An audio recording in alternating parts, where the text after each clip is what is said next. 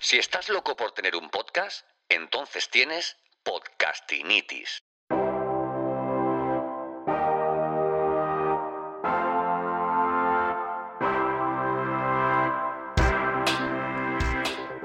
Bienvenido, bienvenido al capítulo 27 de Podcastinitis, el podcast de los que sufrimos esta dolencia, esta patología de no parar de escuchar podcasts y de querer lanzar un pedazo de podcast y contarle a todo el mundo todo lo que llevamos dentro.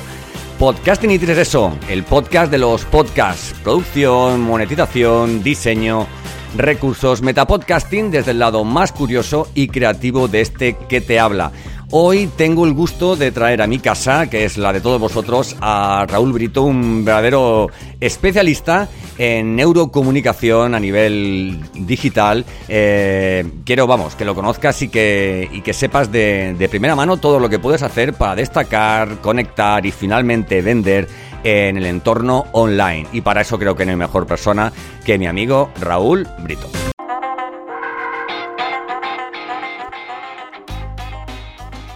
Raúl Brito, ¿cómo estás, querido, querido amigo mío? ¿Cómo estamos? Bienvenido. Muy, muy buenas tardes, compañero. Pues muy bien, ¿y tú? Aquí, encantado de estar contigo. Mira que hace tiempo que nos conocemos. Bueno, ahora diremos hace cuánto tiempo nos conocemos, pero mira que hace tiempo que nos conocemos y que, y que oye, que sabíamos que esto era una, una cita ineludible y que, y que teníamos que contarle al mundo un poquito Buah, ¿cómo vamos a meter tanto en tan poco tiempo, verdad? Porque además lo he dicho, más de 23 minutos no puede ser este... Igual hacemos una serie, ¿no? Las cosas de Brito, ¿no? Eh, Brito, consejos o, en fin, las cosas de, de, un par de profesionales que les gusta hablar, pues oye, pues sobre su trabajo y sobre lo que hacen día a día. Oye, ¿cómo va todo? ¿Cómo llevas el, el, tema de, de, esta dichosa pandemia? ¿Cómo llevas todo el... O sea, este cambio que ha, eh, que ha sido tanto la, la, la, la digitalización prematura, este, este, esta forma de pivotar que has tenido tú, también en tu, en tu, en tu vida profesional, juntado con el, con el tema del COVID, amigo. ¿Cómo ha sido? ¿Cómo lo llevas? Pues mira, compañero, no ves la televisión ni ves las noticias. Cuanto menos las veo, mejor estoy. Claro. Prácticamente, prácticamente eh, hay que alejarse un poquito de todo este ruido, ¿no? Y adaptarse, es que no queda otra. Adaptarse y, y sobre todo también una de las cosas que me, me ha ayudado muchísimo, Santos, es, es un poco el, el, saber convivir con la incertidumbre, ¿no? Uh -huh. El saber eh, convivir con el, el, el hecho de, de, desapego un poquito, ¿no? Porque total, estamos en un mundo ahora mismo que todo está tan frágil, todo tan incierto, que si no te adaptas, eh, lo vas a pasar muy mal, ¿no? Así es, así es, querido amigo, así es, así es. Bueno, eh, cuéntanos un poquito eh, tu background, eh, no tanto quién eres, lo que has hecho, dinos de verdad cómo, cómo ayudas a personas, porque me consta que ayudas a, profesionales, ¿vale? En, en, su día a día y, quiero que me cuentes un poquito, que nos cuentes un poco quién es Raúl Brito en el plano profesional y por qué cada vez hay tanta gente que, que, te, que te busca más y que a mí me ha costado más encajar esta fecha para hacerte la entrevista, ¿vale? Bueno, principalmente, eh, bueno, la verdad es que ya sabes, ya que todo el mundo sabe que soy de Canarias, ¿no? Eso ya no, no, no lo voy a decir, pero básicamente el, el, la persona que, que, trabaja conmigo y colabora conmigo y ayudo es porque realmente ha estado en la trinchera, ¿no? Ha sido vendedor de trinchera. Eh, yo sido vendedor toda la vida, como bien sabes, ¿no? Como tú, y, y eso, eso te, es un punto a favor, ¿no? ¿no? No, somos, no somos personas de libro, que también hay que, hay que aprender y leer también, pero la experiencia es la madre de la ciencia, ¿no? Y al final lo que, lo que cuando ayudas muchísimo a esa persona es porque sabes que también eh, ha pasado por ahí, ha pasado por ahí, también le puedes ayudar. Yo creo que esto es súper importante, ¿eh? el hecho de haber pasado por la trinchera y estás en el otro lado y entiendes perfectamente ese dolor de tu cliente, de esa persona, porque por ahí has pasado y por ahí puedes ayudarle, echarle una mano. Hoy en día, con, con, con el tema de la pandemia, el COVID, eh, este virus que ha venido a, a poner en jaque a la humanidad, ha puesto en relieve algo muy importante, estamos perdidísimos.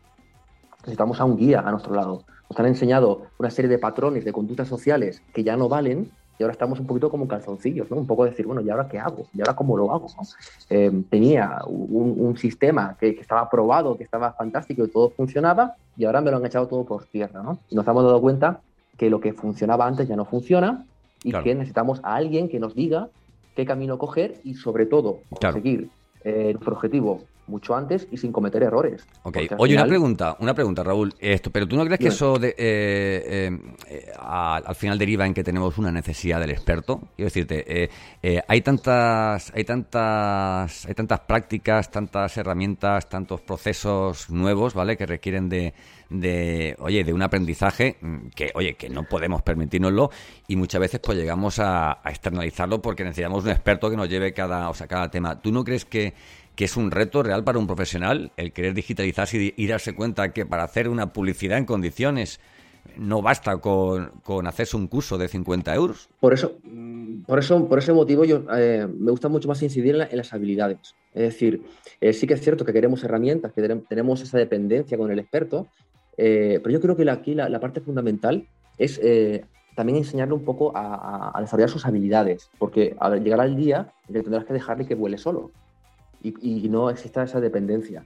Puedes darle herramientas, puedes darle procesos, pero si no desarrollas las habilidades de esa persona, habilidades de comunicación, habilidades de liderazgo, eh, siempre tendrá esa dependencia del experto, esa llamada de decir, hey, que no sé hacerlo, hey, qué tal, hey, qué cual. Yo creo que al final le das herramientas, pero el mayor poder, el mayor regalo que le puedes dar a esa persona es el desarrollo de sus habilidades, para que cuando no estés a su lado, cuando le mentorices o acabe la relación profesional, pueda volar solo y utilizar esas herramientas, pero con habilidades. Yo creo que hoy en día eh, ya no es tanto ser el mejor vendedor o líder en tu sector o experto, si no sabes comunicarlo. Yo creo que la, mejor herramienta que puedes hacer y que puedes ayudar es darle esa, habilidad, esa, capacidad de, formación en habilidades. Yo creo que esto es fundamental. Es el, mejor regalo para toda la vida. Vamos.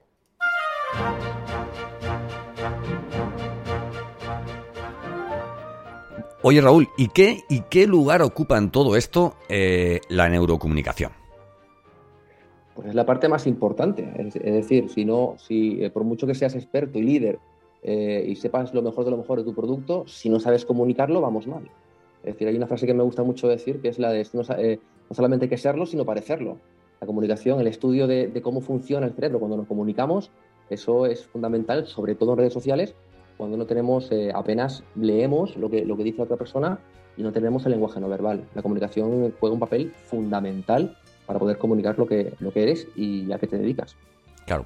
Oye, LinkedIn es un canal perfecto para, para, comunicación, eh, sea del nicho que sea, una empresa.